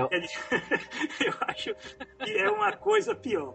Agora, é uma coisa engraçada, a gente não luta mais para mudar a realidade, a gente é, é, aguenta a realidade insalubre para juntar dinheiro para sair dela, né? O dinheiro pra, nunca pra, chega, é, né? Para sair dela, exatamente. Agora, é cinema, é cinema, em realidade é realidade, e eu sempre digo para meus alunos que é uma forma de estar tá alertando. E eu concluiria só dizendo assim: eu acho que o cinema do Clouseau, ele, ele como do Hitchcock, né? Hitchcock é mais sutil, né? Mas o Clouseau ele, ele é mais explícito, né? Ele, ele tem essa, essa veia pessimista, mas é um pessimismo, eu diria, heróico, né? Porque, queira ou não queira, você tem heróis trágicos, certo? Que é o caso do, do, do Mário, né? Que é um herói trágico, né? Assim como não, é um herói, um, um, herói chapliniano, né? Que ainda tem uma estrada para você percorrer, né? Mas, de um certo modo, são, são heróis trágicos. E, para mim, a tragédia sempre dá alguma lição. O que é diferente, por exemplo, é, de uma situação onde você tem o grotesco, né? Então, a, o filme ele contribui para essa reflexão um pouco sobre a precariedade laboral, a precariedade do trabalho, situações de proletariedade, quer dizer, homens proletários que são sujeitos monetários sem dinheiro, são expressões que eu utilizo na minha análise. E que eu diria que esse filme me provocou. É um, é um filme. O cinema eu concluiria dizendo o seguinte: o cinema é isso. O cinema é a arte das artes que nos instiga a termos uma autoconsciência nesse atual estágio de desenvolvimento da civilização. E nós temos que aproveitar esse espaço para estarmos é, fazendo esse exercício. Eu acho que, uma, que o Masmorra ele, ele é parte desse processo de autoconsciência. Nossa, eu tô encantado e sem palavras aqui, viu? Olha, obrigada, viu, Giovanni? Obrigado. Agora eu gostaria de pedir para você, Marcos, e aí, sua experiência depois de assistir o Salário do Medo? Olha, a fala do Giovanni me, me despertou mais para os aspectos políticos e sociológicos que o filme também tem, né? Além dos aspectos existenciais. A força de uma obra como essa está justamente nessa possibilidade dela ter diversas interpretações, dela ter subtextos e leituras diferentes, né? Eu tenho poucas palavras para o quanto eu gostaria de recomendar esse filme para quem ainda não assistiu, o quanto ele é importante como discussão humana, como discussão existencial, como discussão política, sociológica, como um tremendo filme de suspense também e tal, para quem acha que suspense é só Hitchcock, né? Inclusão é um outro grande nome, né? Então eu acho que, que quem assistir vai, vai ficar encantado também, vai ter muito que pensar e refletir sobre a condição humana e vai ficar com vontade de ver todos os filmes do cara, porque ele ainda tem mais uma, uma meia dúzia de filmes que valeriam também uma, uma discussão muito interessante, né? Com certeza, sim. Bom, e minhas impressões aqui, né, já que eu tenho que dar uma consideração final, apesar que quando a gente fica por último, a gente fica até sem saber, né, o que falar, né? Pra mim é, foi maravilhoso eu conhecer o Clouseau, porque foi o primeiro filme que eu, que eu assisti dele, sabe? O Marco já vinha me recomendando faz algum tempo, eu tive essa experiência maravilhosa. Eu concordo aí com tudo que foi dito. É, é um trabalho, assim, uma obra cinematográfica que gera muito essa autoanálise, essa análise também social, né, de você ver as diferenças e ver né, que nada mudou. Né, no final de contas, a gente está em pleno aí século 21, 2013 e nada mudou, né? Achei maravilhosa metáfora aí que foi utilizada que nós estamos, né, diariamente é, transportando essa nitroglicerina, né, diariamente. Eu achei maravilhoso porque, né, perfeito mesmo. E engraçado, assim, até falando pro ouvinte que conhece muito o cinema, a gente tem um público que gosta bastante. É, eu lembro que na época lá, o que foi no ano o que é de 94, né? É, até, desculpe até fazer essa citação, mas é, que na época todo mundo comentou que velocidade máxima, é, aquela tensão gigante, nosso ônibus né, não pode parar de uma, nenhuma maneira, senão o, o, terrorista lá explode o ônibus, né? Você deve recordar, sim, né, o Giovanni? É, Keanu Reeves, Sandra Bullock, sim, né? E, poxa, quando eu assisti esse filme, O Salário do Medo, de 53, minha gente, e você vê que o Clouseau faz essa obra-prima maravilhosa, que para mim é, deu um impacto tão grande que eu tinha que parar, né? E ficar, né, respirar fundo para continuar assistindo. é, não desmerecendo, obviamente, aí o, o, trabalho aí do, do Jean Debon, né, Ian Debon, no Velocidade Máxima, mas nossa, sabe? É, é, comparar, né? Chega a ser até injusto, né? Mas diz que todo mundo fala que o, cinema, né? Um copia do outro, né? Usam-se muitas referências, né? Outros usam muito bem, outros usam, né? De maneira mediana. Mas olha, ouvinte, eu posso lhe dizer que você vai ter uma experiência maravilhosa assistindo o Salário do Medo, que vale muito a pena mesmo assistir. E como a gente comentou logo no início do podcast, a dificuldade, né, de conseguir assistir os filmes do Clouseau, né, de ter uma boa distribuição, e tem esse filme para assistir completo no YouTube, em boa qualidade, inclusive, eu acho que vale muito a pena, né? Eu vou incluir no post aqui o, a janelinha do YouTube para assistir. Vale muito a pena você conferir. E também, na minha humilde opinião, conferir também o do William Friedkin, que nem eu fiz, que eu, eu gostei muito disso, de, de ver a homenagem que o Friedkin fez pro Clouseau, né? É, o William Friedkin, ele andou fazendo, voltando a fazer sucesso com o filme do Killer Joe, né? Matador de Aluguel. E, uhum. e ele tá fazendo, ele tá remasterizando o filme é o Comboio do Medo, The Sorcerer, né? E esse Sim. filme vai ser relançado em DVD em breve, viu? Em Blu-ray, aliás, com a boa qualidade, Nossa. material extra, então também vale a pena guardar Olha, vai ter os extras, Giovanni, aí vai dar pra saber. Vai fazer, quem sabe, uma discussão do, é, do Comboio do Medo, né? Que aí tem outra dinâmica, né? Sim, é, que legal. É, é bom saber. Obrigada, Marcos. Que bom saber disso, viu? E é isso, então eu quero agradecer ao Giovanni Alves que veio aqui nos visitar aqui pela primeira vez e ficar torcendo, sabe, para que seja a primeira de várias, né? Porque eu fiquei encantada conversando com você, viu, Giovanni? legal. Estou à disposição. O Tela Crítica tá agora vamos procurar fazer uma colaboração entre o Masmorra e o Tela Crítica, né? E eu acho que isso é importante. Sim, e, Giovanni, é, você falou que tem livros e tal, tem um CD-ROM é, eu tenho... muito interessante. Você gostaria de divulgar? Então, eu queria aproveitar para divulgar. Eu já publiquei três livros intitulados Trabalho e Cinema, onde eu, eu já analisei dezenas de filmes. Na verdade, é, são três volumes aonde eu disseco cada filme, sempre na perspectiva de estar tá buscando é, ver o filme para conversar um pouco sobre a sociedade moderna. E também já produzi 26 CD-ROMs, 26 filmes, onde eu disseco o filme, né? a imagem, a, a trilha musical, né? discutindo também numa ótica sociológica né, elementos é, do filme, porque uh, de fato a gente fica impressionado, tem pessoas que ficam perguntando, poxa professor, como é que o senhor conseguiu ver isso? Mas a gente vê porque a gente começa a desenvolver uma percepção a partir desse exercício que nós estamos fazendo aqui de discussão e também com muita leitura sociológica. Então, é, esses livros, é, esses CD-ROMs, é, entra no site do Telacrítica, projeto telacritica.org, tem um link para vocês conhecerem melhor essa, essa experiência crítica, né? o cinema como experiência crítica. E Giovanni, muito obrigada, boa noite, foi um prazer imenso falar com você, viu, querido? Igualmente, um beijo. Então, Marcos, eu quero te agradecer também por ter esse bate-papo conosco aqui, que foi um papo maravilhoso aqui com o Giovanni, e te pedir para você, né, dar o teu recado final aqui antes do fechamento do podcast, querido.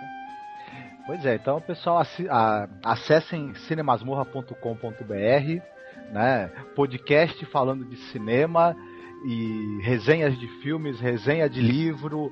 Tem também o pessoal da, do, do podcast que tem a, que tem a coluna Latrina, uhum. né? Falando do cinema mais obscuro, trash, etc. Então, se você que gosta de cinema alternativo, que quer dar uma, uma vislumbrada no que tem no cinema aí fora do mainstream, do que passa na, nos multiplex aí da vida, acesse o Cinemasmorra que vai ter bastante conteúdo produzido por um grupo de pessoas que ninguém é crítico, mas todo mundo é, é amante, né, da, da, sétima arte, né? Sim. Tal, da literatura, dos quadrinhos, de boa música.